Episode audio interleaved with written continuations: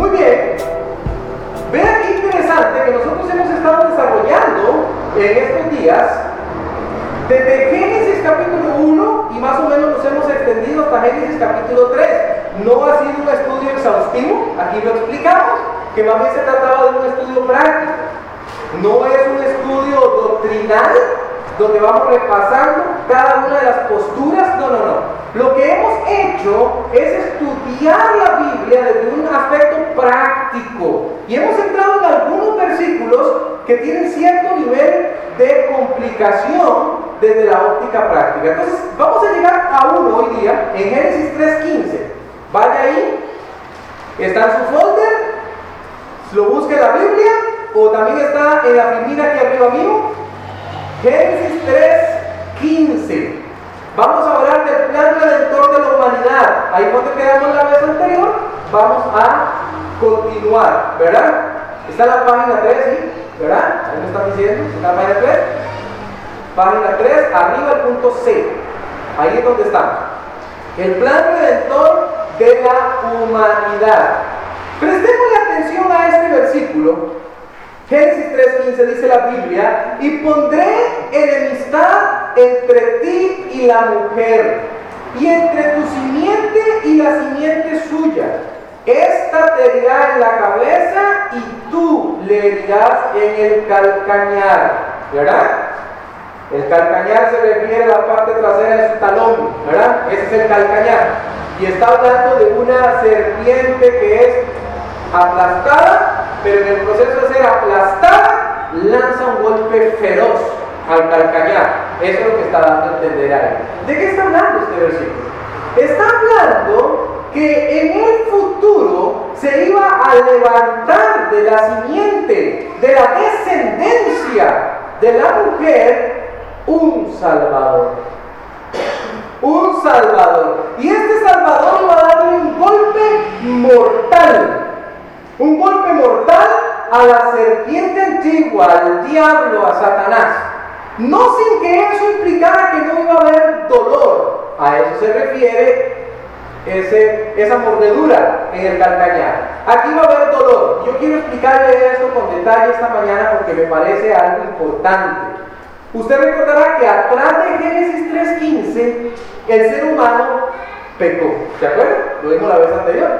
Desobedeció. Dios estableció cierto reglamento. Él pidió que las cosas se hicieran de cierta manera. Él dio una orden que tenía que llevarse a cabo su cumplimiento en cuanto al huerto y en cuanto al arte de la ciencia del bien y del mal. El hombre desobedece, es tentado por la serpiente y dice que tanto Eva como Adán comieron del fruto y entonces, entonces, ya no existía como antes la inocencia, sino que se había incorporado el pecado a la humanidad y la muerte que también era desconocida. Vamos a hablar de la muerte ahorita dentro de un ratito. Pero usted también recordará que ellos hicieron unas pobres vestiduras, muy pobres, tomando lo que se les vino a la mano para vestirse quizás de la situación de desnudez en la que se encontraban. Porque dice la Biblia que antes ellos no se daban cuenta que estaban desnudos, no se avergonzaban de eso. Pero dice que Dios se deshace de esas pobres intentos de cubrirse y le da túnicas. Estableciendo un punto importante allí. Si hubo la muerte de un animal para poder cubrirles, se establece un principio. El principio que para cubrir pecados hace falta el derramamiento de sangre. ¿Vamos bien hasta ahí? ¿Sí? Entonces, este versículo en Génesis 3.15 está diciendo, va a haber un Salvador. Hay un plan para redimir la humanidad. Hay una forma en que la humanidad no tiene que quedarse hundida en el pecado para siempre.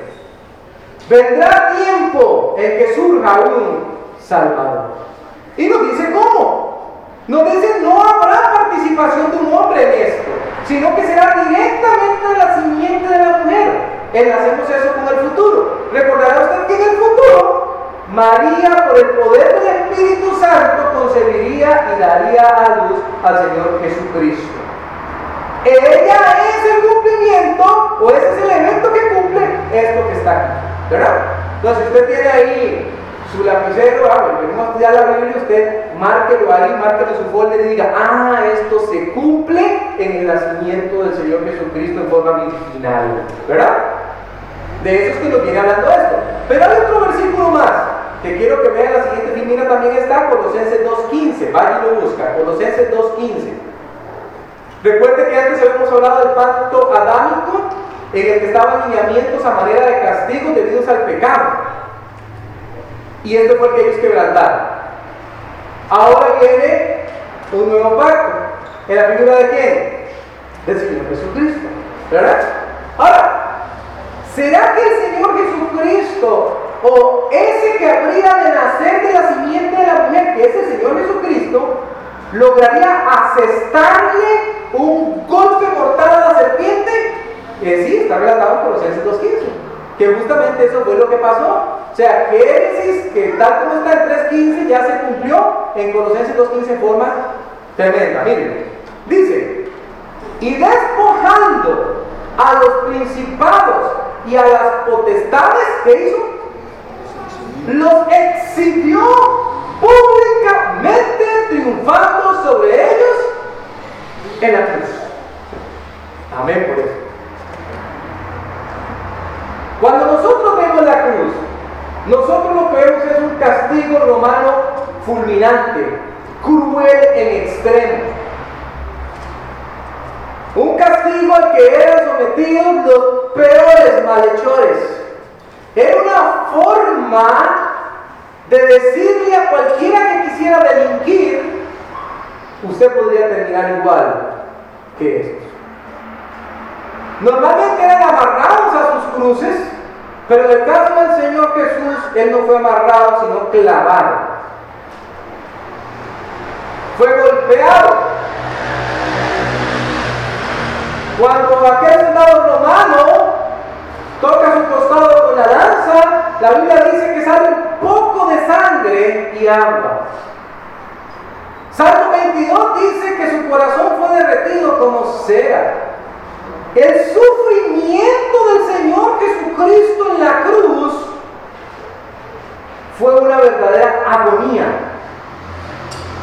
Por cierto, paréntesis, por eso a mí me enoja mucho cuando en algunos cuadros los artistas pintan al Señor Jesucristo como un ser humano tan débil. Yo no me lo puedo imaginar así. Porque solo un ser humano fuerte hubiera aguantado esto. Pero cuando los romanos están allí, cuando los visitantes de Golgota están alrededor de esas tres cruces y justo allí está el Señor Jesús, para los que están presentes hay una derrota. Oh, han colgado en el madero al que se llamaba el rey de los judíos. Y dice que es una tremenda derrota. Pero la Biblia en Colosenses nos relata la cuestión desde el orden de Dios. Y Dios dice, al contrario, es una tremenda victoria. Porque el Señor Jesucristo caminó por esta tierra sin pecado. La Biblia nos narra que Él transitó sin haber pecado ni una sola vez en sus 33 años y medio que transitó por acá en un cuerpo de carne logró vencer el pecado.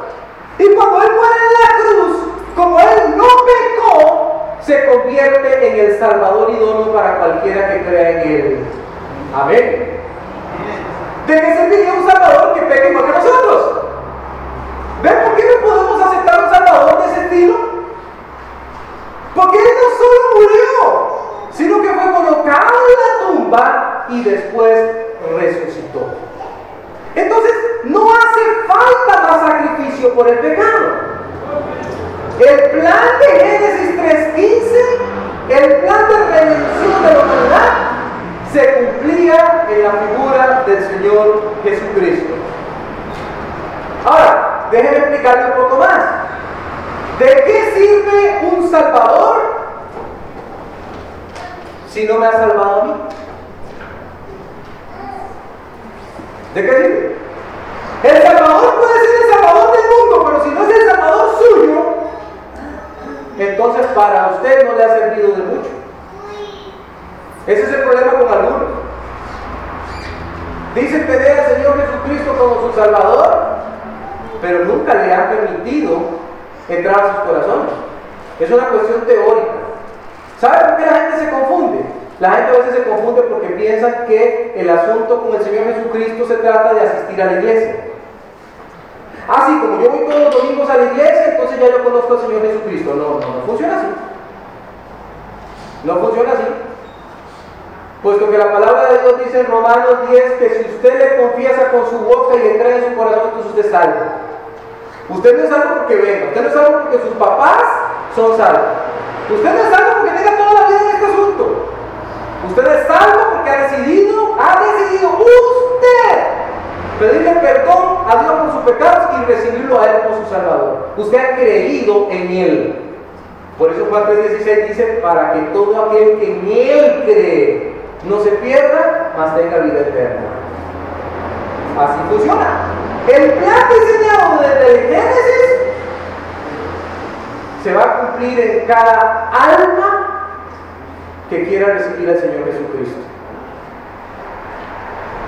Entonces, usted está esta mañana aquí y no tiene al Señor Jesús, no salga igual, no tendría sentido, ¿verdad? Toda una lección hablando del Salvador, toda una lección hablando acerca del Señor Jesucristo, pero usted no le tiene.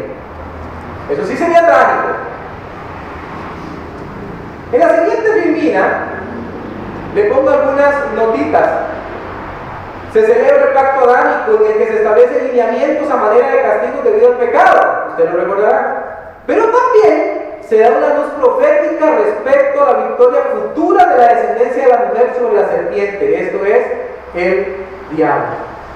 Ahí le puse las dos palabritas que vienen en el versículo, enseñorear, una voluntad sujeta, aquí hay algo importante que, se, que se va a mencionar, una voluntad sujeta, la de la mujer al hombre, y enemistad entre el ser humano para con Dios. O sea, hay una voluntad que está sujeta allí en Génesis 3.15, pero en Génesis 3, y yo quiero que usted lo vaya a ver. Me interesa mucho este punto, porque a veces se habla de cosas y, por ejemplo, cuando se habla de machismo, ¿verdad? Se habla de machismo. Y entonces se dice, la Biblia es machista. La Biblia es machista. Se dice, ¿verdad? Eh, porque claramente se ve que X, Y es esta cosa. Cuando el Señor establece el matrimonio, y coloca claramente en Efesios 5 una responsabilidad sobre el varón, la gente se dice la Biblia es machista. Todos somos iguales ante Dios y debemos manejarnos como iguales, no debe haber jerarquías, pero eso tiene un problema con lo que dice la Biblia misma. Y entonces tratar de desarrollar ese asunto es algo que debiéramos hacer. Pero otra vez, póngase allí en Génesis 3, y ubíquense en el 16, inmediatamente el versículo después del que acabamos de leer. Búsquelo ahí en su Biblia, ese, no viene en las minas, pero búsquelo en su Biblia. Dice, a la mujer dijo, estos son los castigos debido al pecado, ¿verdad? A la mujer dijo, multiplicaré en gran manera los dolores en tus preñeces. Antes no había dolores en gran manera. Si él hubiese tenido otros hijos, no dolor. Yo sé que hay una corriente teológica que dice que posiblemente Eva tuvo hijos antes de Caín y Abel. Hermano, bueno, yo tengo que decirle lo que yo veo. Yo no veo eso en la Biblia. Si yo lo viera, yo le diría, hermano, yo lo veo. Pero yo no lo veo en la Biblia, entonces mejor no conjeturar, ¿verdad? Mejor no conjeturar. Con dolor darás a luz los hijos.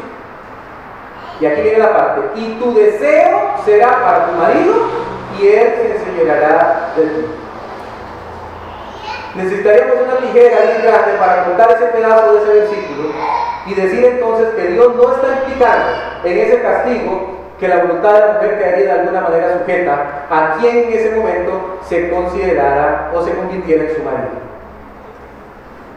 Y ese es el punto que yo quiero dejar hoy, nada más así, como, como dejarlo encimita, porque lo vamos a tocar más adelante. No hoy, pero sí más adelante. Dios sabe lo que hace, mis hermanos y mis hermanas. Dios sabe lo que hace. Cuando usted y yo abandonamos lo que la Biblia dice porque perseguimos corrientes que son propias de este mundo, corrientes liberales, corrientes que suenan muy bonitas, al final de cuentas terminan las cosas mal. Y le voy a poner un ejemplo.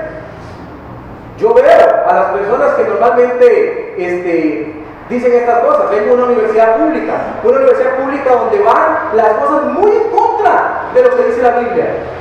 Y cuando yo veo las vidas de esas personas, yo no puedo decir que son felices. Entonces yo digo, ¿cómo personas cuyas vidas no son ejemplares van a venir a decirme a mí cómo vivir la mía? Mejor, mejor confío en lo que dice la Biblia y camino en concordancia. Ahora, vuelvo al punto que dejé guindando antes. No que el Señor sea machista, no lo es. En ninguna parte de la Biblia usted va a encontrar semejante cosa. Observe más bien al Señor Jesucristo y observe la forma en que trataba a las damas. Si alguien dignificó a las damas fue Él. Y si usted va a las cartas paulinas y observa un poquito, por ejemplo, en Efesios 5, la dinámica matrimonial, usted verá que ahí no hay nada de eso. Mucho cuidado, mucho cuidado cuando hablamos de este tema, porque a veces abandonamos la Biblia para hacerlo y nos plegamos más bien a conceptos que son propios de la liberalidad de Dios. Mucho, mucho eh, cuidado. Muy bien, continuemos. Continuemos.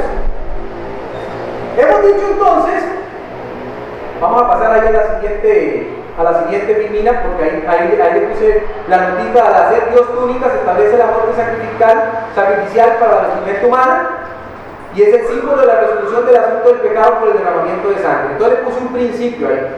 El principio dice, la justicia de Dios demanda pago por el pecado. ¿Me escuchó eso? La justicia de Dios demanda pago por el pecado. Si usted se pone a pensar en la maldad humana, y usted se pone a pensar en las personas que hacen cosas malas sobre esta tierra, y usted se a pensar que esas personas llegan ante un juzgado, y en ese juzgado está el juez para dictarle una sentencia. Y en el momento en el que está para dictar la sentencia, el juez dice, bueno, usted mató a esa persona, lo hizo con premeditación, lo hizo con adelanto, lo hizo con alevosía, usted es culpable a todas luces, las evidencias no dejan lugar a dudas, pero como yo soy bueno, lo voy a dejar irse. Puede irse, no hay ningún problema. ¿Qué clase de justicia sería esa? ¿Qué clase de justicia sería esa? ¿Le parece justo eso? Si la víctima fuera un familiar suyo, ¿le parecería justo eso? De repente usted diría, ah, no, de ninguna manera, ¿cómo se le ocurre? Si ya la evidencia le dio en la cara de que es culpable, tiene que pagar. Pero entonces, ¿por qué pensamos que Dios sí puede hacer eso? Y decimos, al final de los tiempos Dios dirá, fuiste lo más malo sobre el planeta Tierra, que todos lo somos, por cierto, todos somos pecadores. Nunca decidiste ir a los pies del Señor Jesucristo, que te invitaron a hacerlo miles de veces, pero no importa. No importa, porque yo soy un juez bueno. Puedes entrar también. No funciona. ¿Por qué no sabemos por qué lo dice? Por eso dice todo aquel que él cree. Y como había necesidad de derramamiento de sangre, hubiéramos tenido que estar matando corderitos y ovejitas todo el tiempo, todo el tiempo. Pero este que es el Cordero de Dios, ¿se acuerda cuando Juan dice, he aquí el Cordero de Dios que quita el pecado del mundo? ¿Se acuerda? Él es el Cordero. Y como Él es el Cordero, y Él no murió y se quedó ahí, sino que resucitó, Él presenta su sangre siempre para justificar a aquellos que creen en Él. ¿Ve? Siempre, Él está allí presentándola, está diciendo, esta es la razón por la que este pecador perdido es justificado. Dios lo ve a través de Cristo y a través de Cristo se ve justo. Usted y yo sí le hemos recibido. No que seamos más buenos que el resto. No, no, no se trata aquí de ese tipo de bondad.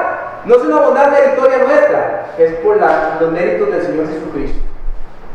Por los méritos de, de Muy bien, sigamos adelante. Sigamos adelante. Vamos una filmina que se llama La descendencia humana, un acto de multiplicación de pecadores. Y vamos a hablar primero del primer asesinato, también está ahí en la siguiente filmina que dice el primer asesinato, Génesis 4, 3 al 5. El primer asesinato, ¿quién enseñó a Caín que podía tener derecho a matar a su propio hermano? Ya el pecado está en acción, ¿ve? ¿Ve? Ya el pecado está en acción. Dice la Biblia, 4, 3 a 5. Y aconteció, andando el tiempo, que Caín trajo del fruto de la tierra una ofrenda a Jehová. Es decir, Caín recogió ciertos frutos, preparó esos frutos y los llevó delante del Señor. ¿Ok? Esa es, una primera ofrenda. Y Abel, ahí hizo lo parecido. Abel trajo también de los primogénitos de sus ovejas, de los más gordos de ellas. Y miró Jehová con agrado a Abel y a su ofrenda, pero no miró con agrado a Caín y a la ofrenda suya. Y se ensañó Caín en gran manera y decayó su semblante. Estaba muy enojado, estaba molesto, no le gustó la idea. De repente Caín aparece ahí y dice, bueno, esto es lo mejor de la tierra que yo he recolectado, Señor. Y Dios ve y dice, no estoy contento por tu ofrenda. A ver, llega, prepara la suya y el Señor dice, en cambio con la suya sí estoy contento. Algunas personas ven aquí algo que en realidad no hay. Déjenme explicar. La persona dice, es que el error fue en el corazón de Caín. Porque si él hubiera ofrecido, toda la gente se imagina que hay así como, como unos frutos todos, todos aguados, todos feos, ¿verdad? Y, como que él agarró la cochinada, digamos, y se la traba a Dios. Déjenme explicarle algo con un poquito de detalle. A Dios se le sirve de acuerdo a como Él ha pedido que se le sirva, cierto o no. ¿Qué tal si cuando se funda el tabernáculo y se establecen cuáles son los animales que hay que sacrificar y se establece cómo tienen que hacerse las cosas, qué tal si los sacerdotes dijeran, bueno, aquí viene el animal con la pierna quebrada, no importa, pues es un animal también. De hecho lo hacían y Dios se los reclama ya, los profetas menores, ¿verdad? Y no habló nada de sacrificar culebras, por ahí estamos hablando de una culebra, aprovechémosla, la sacrificamos también. A Dios se le sirve como él ha dicho que se le tiene que servir. Ese fue el problema de Caín. Aquí hay un hombre que ha venido con su sacrificio como Dios lo demandó y hay otro que no. Porque hay uno cuyo corazón sí está enfocado en Dios y hay otro que no. Y entonces lo que él viene a hacer es que se enoja. Se enoja. Y después de su enojo, él va a tratar de hacer otra cosa. Observe los siguientes versículos, 6 y 7, que están en la siguiente filmina. Entonces Jehová dijo a Caín, escuche esto, ¿por qué te has ensañado? ¿Y por qué ha decaído tu semblante? Si bien hicieres, no serás enaltecido, y si no hicieres bien, el pecado está a la puerta.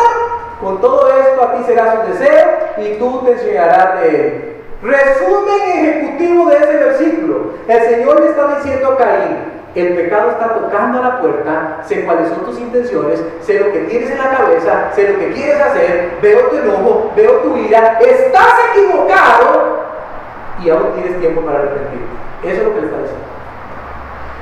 Aún tienes tiempo para arrepentirte. Pero hizo eso. Sino que engañando a su hermano fueron al campo y allá lo mató lo mató. No solo es el primer asesinato. De hecho, ese primer asesinato tiene una particularidad, es un hermano matando a otro. Se llama un fratricidio, ¿verdad? Un hermano matando al otro hermano. ¿Por qué le traigo esto? Porque lo que le estoy dando a entender es que Adán y Eva pecaron y después de ahí las siguientes generaciones dan muestras inequívocas de su pecado ya se empieza a mostrar el pecado y no va a mejorar. No va a mejorar. Porque el pecado pasó por un hombre y de ese hombre al resto de los seres humanos. Por eso es que es necesario Cristo. ¿Ves? A veces las personas dicen, yo estoy muy contento porque un familiar mío está yendo a la iglesia y, la iglesia es, una iglesia eh, este, donde Cristo no es el centro. Siempre digo a esas personas, mira, asegúrese que la iglesia donde va tenga a Jesús como el centro, porque si Jesús no es el que salva, entonces usted está en el peor lugar que podría estar. Porque la Biblia dice que en ningún otro hay salvación, porque no hay ningún otro nombre, ninguno bajo el cielo dado a los hombres en el cual nosotros podamos ser salvos, solo en el nombre de Jesús. Pueden decirme que me porte bien, pueden decirme de que haga esto, de que venda esto, de que haga esto otro, pero si Jesús no es el medio para llegar al Padre, entonces estoy mal porque Él es el que dijo que es el camino, la verdad y la vida y que nadie, nadie, nadie va al Padre si no es por Él. Es importante. Aquí vemos pecadores, usted y yo somos uno también. Por eso ocupamos a Cristo. Por eso es que ocupamos a Cristo. Vean Hebreos 9:22. También está la filmina. Pero búsquenlo en su Biblia. Me gustaría que este vaya y lo busque intencionalmente. Porque le dije este versículo hace un ratito, pero me gusta que usted lo tenga en su Biblia. Ojalá lo pueda marcar. Dice Hebreos 9:22. Por cierto, el libro de Hebreos es un excelente libro para entender todo este asunto de los sacrificios de animales y el por qué se estableció y que era figura del Cristo que había de venir. ¿Verdad? Dice Hebreos 9:22, y casi todo es purificado según la ley con sangre. Y sin derramamiento de sangre no se hace remisión. No hay, no hay remisión de pecados. Es decir, la persona permanece en su pecado. La gente del Antiguo Testamento veía hacia adelante y creía en un Cristo que habría de venir. La gente de hoy día tiene que mirar hacia atrás al Cristo que ya vino. Pero siempre es Cristo. Siempre es Cristo. Y su sangre derramada es el pago por sus pecados por el bien. Porque hacía falta el derramamiento de la sangre. Por eso la cruz era inevitable. Eso tenía que pasar.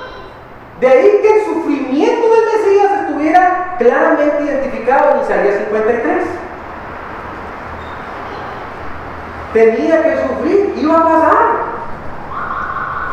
Porque todos hemos pecado. En la siguiente vivida le puse una notita. No hacer bien tiene que ver con no seguir instrucciones con dejar de hacer lo que es correcto, con dirigirse donde el pecado tienta y se ofrece por la vía de la. Ese fue Caín. ¿Se acuerda cuando el Señor le pregunta, ¿dónde está tu hermano? ¿Se acuerda la respuesta de él? ¿Soy yo acaso guarda de mi hermano? Interesante que el Señor hablaba directo, ¿verdad? Su Dios, su voz era audible. Él escuchaba, dice, ¡ah! Y el Señor le dice, la sangre de Abel tu hermano clama a mí desde la tierra. La sangre de Abel tu hermano clama a mí desde la tierra. Sangre. También le puse una notita, Abel obedeció, Caín no lo hizo. Ahí le puse Hebreos 11.4, usted lo puede buscar después. De esta forma se da el primer asesinato, de hecho un fratricidio, la muerte de un hermano por otro hermano. Sigamos ahí. Luego viene el establecimiento de la primera civilización, pero de aquí en adelante la civilización es de pecadores. Pecadores. Pecadores. Ahora, la gente se dice, ¿de dónde tomó Caín su esposa? Por ejemplo, como que fuese muy difícil imaginarse que si una persona vive 950 años, ¿cuántos hijos podría haber tenido en ese tiempo? Saca un cálculo. A uno por cada dos años. Porque a ellos sí se les dio la encomienda de multiplíquense en la tierra. No es difícil pensar que rápidamente se fue poblando. Ahora muchos dicen, pero se casaron entre hermanos y eso está mal. La ley no había sido establecida en este momento. Se permitía hacer eso. Y genéticamente el ser humano no estaba todavía tan dañado. Por eso se vivía tanto. Las condiciones atmosféricas eran diferentes, como el diluvio eso va a cambiar. Así que hay ninguna razón para que nosotros le demos explicación clara a esto. No hace falta pensar que vinieron extraterrestres y pusieron otros seres humanos acá y, cosas raras que la Biblia no dice. La Biblia se explica con la Biblia. Entonces esta primera civilización se establece. Dice 4, 16 y 17, ahí la siguiente filmina, salió pues Caín de delante de Jehová y habitó en tierra de No, no quiere decir errante, al oriente de Bet, y conoció Caín a su mujer, la cual concibió y dio a luz a Enoch, y edificó una ciudad y llamó el nombre de la ciudad del nombre de su hijo. Ahora ya Caín tiene familia y empieza a poblar la tierra. Por decirlo de alguna manera, es como que el pecado comienza a extenderse. Porque el ser humano se está extendiendo. Y la tierra entonces va a sufrir de ese pecado. Va a sufrirlo. La tierra misma, por eso dicen Romanos que la tierra misma está sujeta hasta que ella misma sea liberada. Un gobierno de pecadores a la espera de un Salvador. No pierda de vista eso, ¿verdad? Ahora, ¿qué tipo de pecado? Miren el 4.19. Quiero que vea algo aquí. Y la uno de los descendientes, tomó para sí dos mujeres. El nombre de la una fue Abba y el nombre de la otra, sí. Ajá. ¿Quién le dijo a la que él podía tomar dos mujeres? ¿De dónde le salió esa idea? Vio que dice tomó, no dice que se casó. Tomó dos mujeres. No dice, y fue y se casó con dos señoras, no, no dice eso. Porque el matrimonio siempre ha estado establecido entre un hombre y una mujer, como lo vimos el otro día en Génesis 2.24, desde el principio. Por eso el Señor Jesús, al ser consultado por el divorcio, dijo, no, en el principio no era así. Así que la gente de ese tipo sabía cómo era. Pero la gente dice, no, ¿por quién impide a mí tener dos señoras? Lo voy a, hacer. Y las tomó. las tomó para sí. ¿Se acuerdan lo que le hablé de la ley de la primera mención? Aquí es la primera vez que se menciona esto. Y se menciona como una jaladita de orejas para nosotros, diciendo aquí un quebrantamiento de lo que Dios ya había establecido. Ya Dios había dicho cómo era. Pero la mente dijo, no. Ah, usted dirá, ¿por qué la mente hizo eso? Porque es un pecador. Porque el pecado ya está en la humanidad. En la siguiente notita ahí le puse varias cositas. La civilización, está la familia, comienza a traer consigo también problemas. La mente descendiente de Caín hace caso omiso del mandato del matrimonio y toma, se lo pongo entre comillas, no se casa. Para así dos mujeres se convierte así en el primer pígamo de la historia. Esta es la civilización antidiluviana y ya empezamos a ver cómo se va corrompiendo. Porque el ser humano, si está en su pecado, lejos de mejorar, empeora. ¿Estamos claros en eso? Amén, ¿sí, verdad? Por eso cuando usted escucha a la sociedad hoy día decir, vamos a estar mejor, no, no sin Cristo. Amén. No sin Cristo. Porque en su pecado el hombre sigue empeorando. Así es ese humano. Va empeorando, va empeorando, va empeorando, hasta que la cosa es insostenible. Para nuestro botón, no voy a detener aquí, pero se lo dejo ahí. Vea la clase de cosas que se están tratando de colocar por la vía de la legislación para que si usted cumple lo que Dios le manda, sea un delito. Vea usted nada más. Entonces, ese es el corazón humano, el corazón pecador, el que no quiere seguir a Dios. Termino. En la última, pasamos a la siguiente filmina ahí, vemos el reino de la muerte y la adoración a Dios. Le dije que iba a hablar de la muerte. Primero, viene un descendiente nuevo. Él se llama eh, Seth. Seth, sustituto. Cuando Eva lo tiene, dice, es que le dio un sustituto por Abel. Y es Seth, ¿verdad?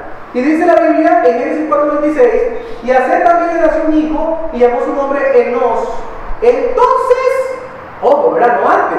Entonces, los hombres comenzaron a invocar el nombre de Jehová. ¿Cómo pasaba eso? Pues nos imaginamos que era ser como hoy día también. Se congregaban, buscaban de Dios, empiezan a invocar. Eso es bueno, ¿verdad? Eso es bueno. Al linaje que se levante en la tierra, a quien sí le importa Dios. Y respecto al reino de la muerte, le voy a enseñar algo también que es muy relevante. Y está en Génesis 5:24. Eso está para la siguiente línea. Dice, caminó pues Enoch con Dios. Este Enoch no fue el que le nació a Caín, ¿verdad? ¿Se acuerdan que acabamos de leer un Enoch había atrás? Ese es el de Caín, eso es otra cosa, ¿verdad? Se llama igual, pero no lo. Caminó pues Enoch con Dios y desapareció porque le llevó Dios. ¡Wow! No había pasado antes. Una prefiguración del rapto de la iglesia en el futuro.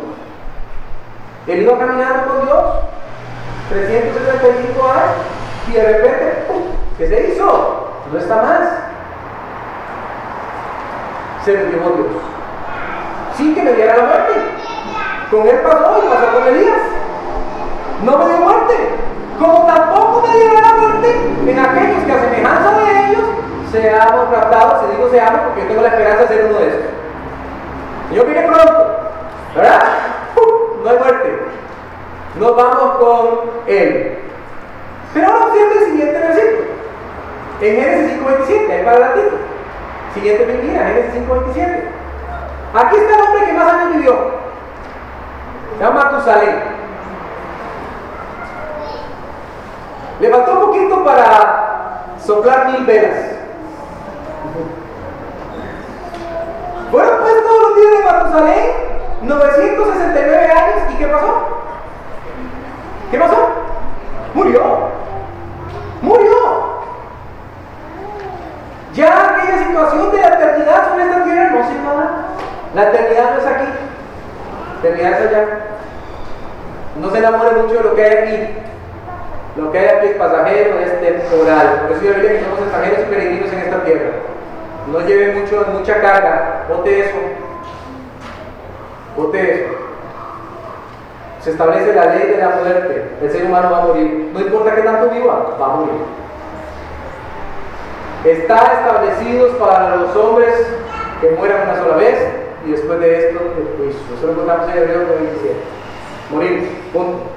Morimos. No hay más que hacer a menos que el Señor venga antes, como decía yo hace un momento. Entonces el humano está sometido a la muerte. Esa es nuestra última finina. Todos mueren, excepto Enoch, a quien Dios decidió transponer luego de hacer su trabajo en esta tierra. Judas 14, ¿sabe qué dice? Que él pregonaba respecto al Salvador futuro. Es interesante, ¿eh? Ya desde aquel entonces se hablaba del Salvador que había de venir para la humanidad. Allá muchísimos años atrás. Matusalén es que más hablando de la Biblia es su hijo. Y Enoch comienza una era de invocación a Dios, le puso un principio. El ser humano está sometido a la muerte, según Hebreos 9:27. Todos tenemos que morir, todos tenemos que tener asegurado nuestro pasaje al cielo y la forma de hacerlo es con Cristo en el corazón.